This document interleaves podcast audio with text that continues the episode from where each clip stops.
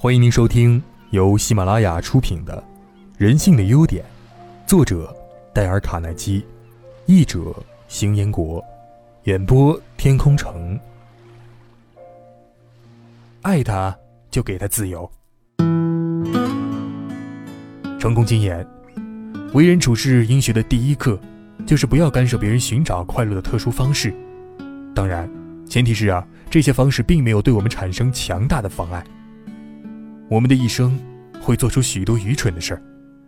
英国著名首相迪斯雷利说道：“但是我从来没有想为爱情而结婚。”迪斯勒利确实没有为爱情而结婚。三十五岁之前，他一直过着单身汉的生活，然后才向一位有钱的寡妇求婚。这位寡妇啊，比他大了十五岁，而且年过半百，头发苍白。他娶她是出于爱情吗？才不是呢。他知道他并不爱他。但是也知道啊，他是为了他的财产而娶她的，因此呢，他只有一个要求，那就是让他再等一年，以便他有机会去研究他的人品。一年之后，她嫁给了他。这故事听起来很俗气，特别商业化，是不是？但令人奇怪的是啊，在所有支离破碎、充满了污秽气的婚姻当中，迪斯勒利的婚姻却是最富有生机的成功典范之一。迪斯勒利所选的这位有钱的寡妇，既不漂亮，也不年轻，更不聪明，甚至啊，离这些还差得很远。他的谈话常常错误百出，显示了他在文学和历史知识方面的匮乏，一直成为笑柄。例如，他从来都不知道历史上是先有希腊人还是先有罗马人。他对服饰的审美也十分古怪，他对家庭的装饰的偏好也让人难以恭维。但是呢？在如何处理婚姻生活中最重要的事情方面啊，如何对待男人，他就是一个天才，一个真正的天才。他并不想在智慧方面和迪斯勒利一较高低。当然了，迪斯勒利和那些机智百出的女公爵们周旋了一个下午，精疲力尽的回到家中以后啊，他的妻子玛丽说的那些家常话，却让他能够轻松愉快。家，变成了迪斯勒利求得心理安宁。不需要斗智斗勇的地方，而且他还可以沐浴在妻子玛丽宠爱的温暖之中。他越来越喜欢这个家了。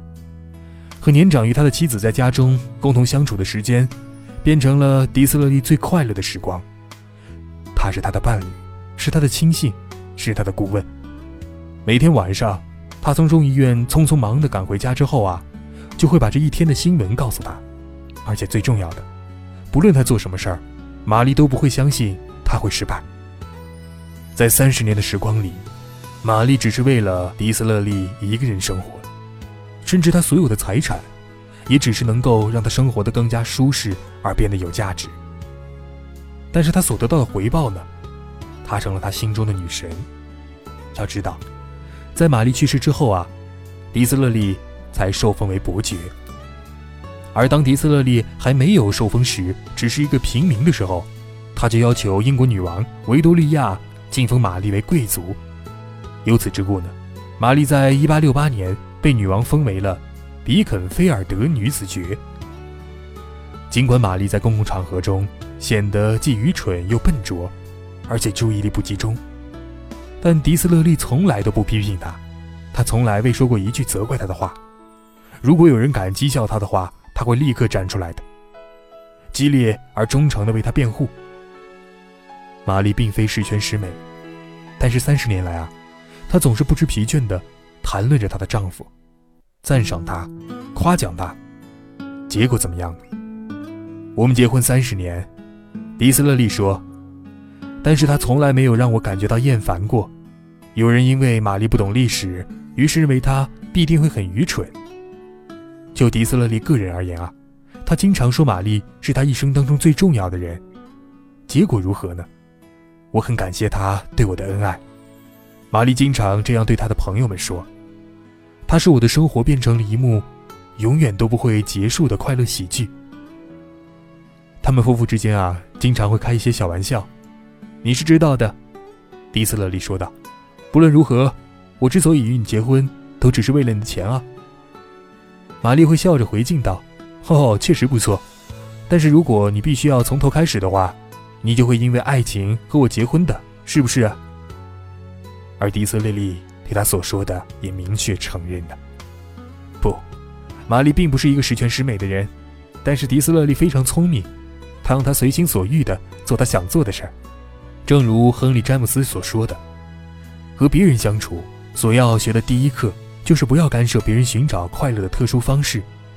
如果这些方式并没有对我们产生强大的妨碍的话，这些话非常重要，值得再重复一次。”和别人相处时，所要学习的第一课，就是不要干涉别人寻找快乐的特殊方式。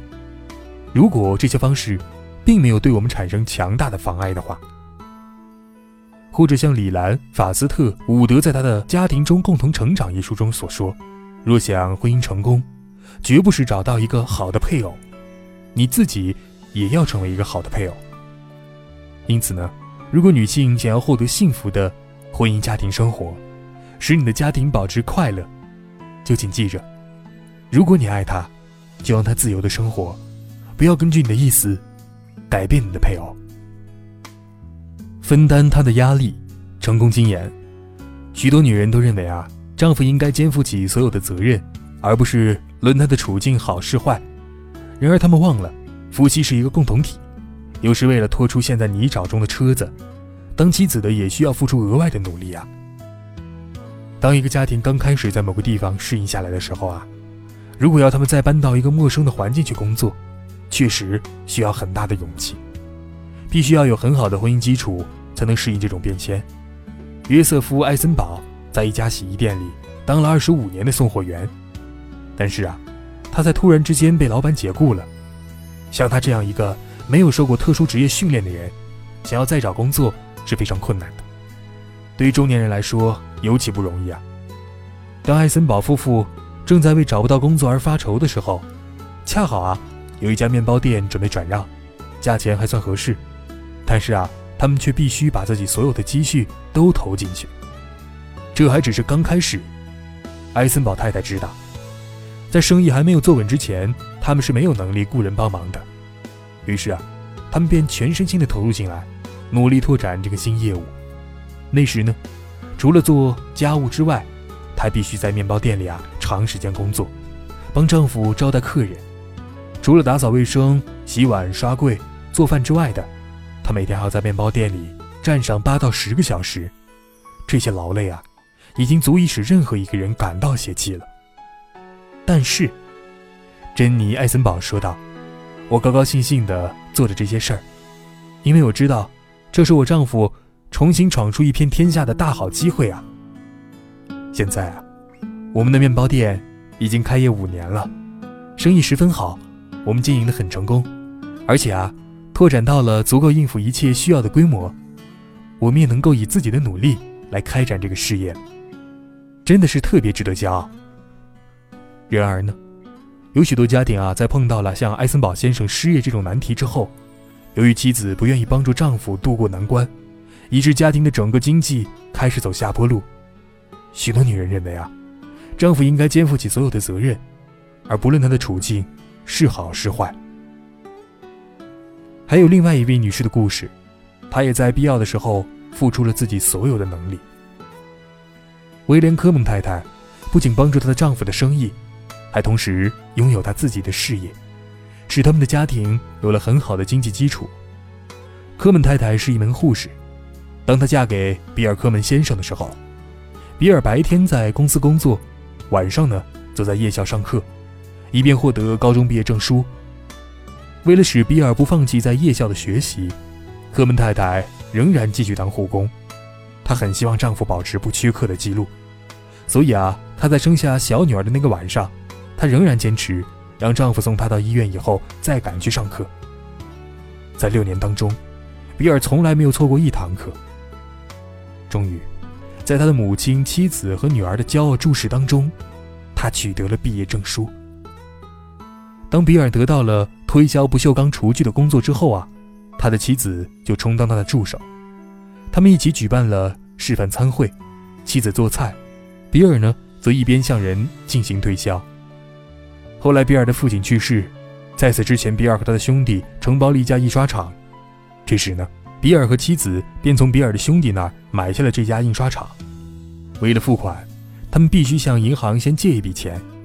于是科门太太又去当护士，帮助丈夫偿还这笔债务。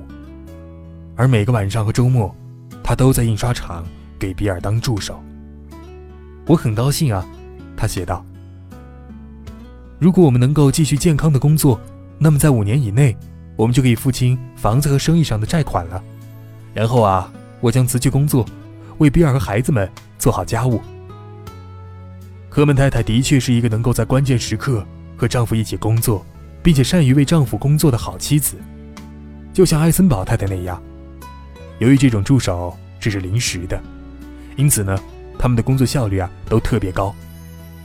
家庭生活里的某些危机，例如欠债、疾病或者丈夫失业，常常需要妻子暂时到外面去工作。这时啊，作为妻子，你就需要挺身而出，因为你是为家庭的幸福而工作，而不是想以拥有自己的事业来获得自我满足。我认识一位女士，她在这样的情况之下做得很好，甚至为整个家庭创造了新生活的意义。她就是乔纳森·威特什坦太太。坦太太和她先生以及五个孩子住在新泽西州。史坦先生是推销员，好几年前啊。一场病重的袭击，使他没有办法去全力工作。为了养活这个大家庭，他妻子必须和他共同面对挑战。史坦太太很快把他拿得出手的本事回顾了一遍。他对于办公室的工作没有任何的经验，也没有才能。他做的最好的和最喜欢做的事情，就是制餐点。例如小孩子的生日点心、结婚蛋糕、宴会甜点。他以前啊。常常替朋友们做一些特别的餐点，但那是都是因为他喜欢做而已。于是，玛格丽特·史坦把他心里的想法告诉了一些人。当他的朋友开宴会时呢，都特意请他去帮忙。他做出来精致而不同寻常的餐点，总是那么可口。他很快啊得到了人们的称赞，更多的订单开始源源不断。他不得不训练助手来帮助他。于是啊，所有的餐点。都是她自己的厨房做的，所以她的丈夫和孩子们全都来帮她。后来她的生意越做越大，玛格丽特就成为了一个专为酒席制定餐点的名人，并且担任了她所在城市的宴席顾问。现在呢，他的生意啊已经发展到了必须长期雇请一位帮手的规模了。他把自己最著名的开胃菜做好包装之后，送到了冷冻食品市场去卖，并且啊。在半径五十英里之内的宴会准备餐点，玛格丽特·史坦取得了如此的成功，史坦先生也全心全意地投入到他的事业当中来，现在已经当上了经营经理。可以说啊，他和妻子有着最完美的合作。我讨厌价钱、成本和开账单，史坦太太说道。我忙着创造新的方法来准备供应我的特制餐点，我只能让我的丈夫来照料所有生意上的细节。这可真是一项伟大的事业啊。家庭主妇无法预料到会发生什么意料之外的困难，使家庭经济突然的中断，迫使自己必须亲自赚取部分或者全部的家庭开支。那你为什么不马上寻找自己可以应用的才能呢？一旦将来发生意外，你就会有足够的准备，去面对这个紧急变化了。一些男人经常的抱怨说啊。由于他的妻子不愿意离开熟悉的环境，便要把她的丈夫束缚在一个固定的地方工作。弗恩·艾勒特是费城大西洋精炼公司的总经理，他把这妻子称为“爱哭的小孩”，并且认为啊，她是阻碍丈夫成功的一个大绊脚石。另外一个总经理也告诉我说，他公司有一个很有前途的年轻职员，由于他妻子的原因啊。他只好伤心地放弃了一个他好不容易才争取来的晋升机会。他的妻子舍不得自己离开父母、老朋友、教室和心爱的客厅。当一个家庭开始在某个地方适应下来时，如果要他们再搬到一个陌生的环境去工作，确实需要很大的勇气，必须有很好的婚姻基础，才能适应这种变迁。例如，在第二次世界大战期间，有许多战争中结合的年轻夫妇。由于妻子没有办法适应从一个军营不停地迁移到另一个军营的劳累，而且他们也缺乏在动荡不安的环境和时代中建立家庭的能力，导致许多婚姻最后都破裂了。但如果是一个适应能力很强的妻子，就应该能够轻易地克服这些障碍。弗吉尼亚·诺福克市的雷伦德·克西纳太太就是一个好妻子。在一篇文章里，克西纳太太写道：“两年前，我的丈夫应征到海军去服役，离开我们新近布置好的家，带着我的小儿子跑遍全国各地。这个念头似乎对我来说是最糟糕的事儿了。未来的两年里看起来像个巨大的又浪费时间的空白。当我迁移到我们第一个驻地的时候啊，我相信我将会过得很伤心的。但是现在，我们已经搬了好几次家了。”我觉得过去的想法实在是太孩子气了，太娇生惯养。我丈夫马上就要退伍了，我们正计划着永久定居下来，我们都希望如此。虽然我们对于未来的日子感到很激动，但是我必须承认啊，当我要告别这种生活方式的时候，我确实有点伤心的。在过去的两年里，我感到非常愉快，因为我已经学会了了解生活和在许多不同类型的人群之间，学会了容忍。和了解那些想法和做法与我不同的人。等我所盼望的某些事情落空的时候，我学会了忽视他们，而且我更加深刻地了解到，一大堆器具和用品，并不能建立起一个快乐的家庭。更重要的是，你要意识到爱心、谅解和温暖，而且在任何情况下都要尽自己最大的努力去做好它。如果你也面临从熟悉的环境，离开而搬到到一个新地方的困扰，希望啊，你记住以下四条的建议：第一，不要期望新环境和旧环境一样好。环境和工作内容与人一样，都是不能完全相同的。如果你的丈夫在原来的职位啊，好像比新职位更有地位一些，你也不必为此而泄气，因为啊，新的工作岗位可能带给他更多的发展机会。第二，尽快的适应新环境。尽你所能的去做，试试你的胆识，也许啊，你会得到意外的惊喜。有一年夏天，我到了怀俄明州立大学暑期班去授课。由于我当时找不到房子，我们只好住到了专门为结婚的退伍军人和他们的家属建的简陋的房子里。我承认，我那时对这个地方真的提不起一点儿兴致。但是住在那个地方一段时间之后啊，我竟然渐渐变成了我生命当中最富有。最值得纪念的经验之一。那儿的房子很容易清理，而且我们的邻居都很好。那些年轻的男人和女人一同去学校上课，共同培养自己的孩子，并且愉快地把他们并不怎么富裕的生活用品做了最大的发挥。那年夏天，我们结识了许多朋友，而且也了解到，成功和幸福与人们的生活水准并没有什么关系，只要生活过得去就可以了。第三。多一点容忍和耐心。我有一个朋友啊，和她的丈夫一起迁到了一个小工业城去，这是她丈夫期待已久的一次晋升。但是她已经在这个小城里待了二十四个小时，就迫不及待地整理行装，要回到她原来的家里了。她丈夫所加的薪水只够多请一名女佣，最后她先生只好申请调回原来的工作。这都是因为我那位朋友。不愿意好好的尝试他先生调职后的新生活啊。第四，尽量利用新机会。如果你搬到一个新地方，就必须下更大的功夫去结交新朋友，到新教堂做礼拜，或者参加新的俱乐部和各种民众团体，让你自己和新环境中值得交往的人打成一片。与其抱怨你所不喜欢的事儿，还不如去设法改变自己呢。尽快适应新环境，如果你改变不了，就一笑置之吧。因为啊，在这个世界上，本来就找不到一个十全十美的地方。罗伯特·瓦特森夫人和她的丈夫已经在世界的每一个角落待过了，因为她丈夫啊是卡特尔石油公司的地球物理专家。瓦特森夫妇和他们四个孩子曾经住过世界上最荒凉遥远的地区，但是他们却过得很舒服快乐。我认为很难找到比他们更幸福、更和谐的家庭了。瓦特森太太认为，家庭是心灵和精神的休息所。调职命令一下来，我就马上整理好全家的行装，准备出发。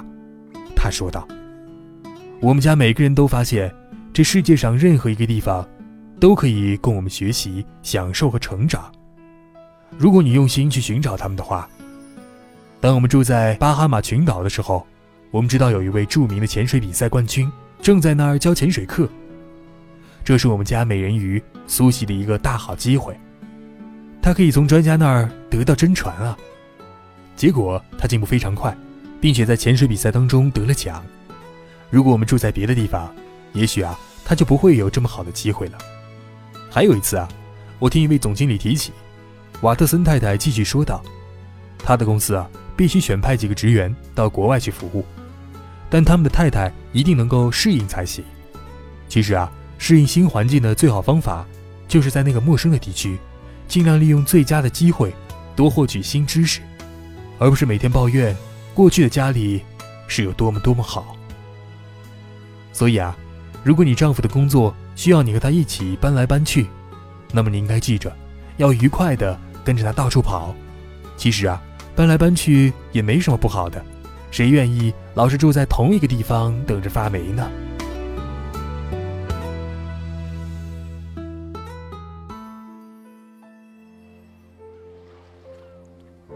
各位听众，本集已播讲完毕，感谢您的收听。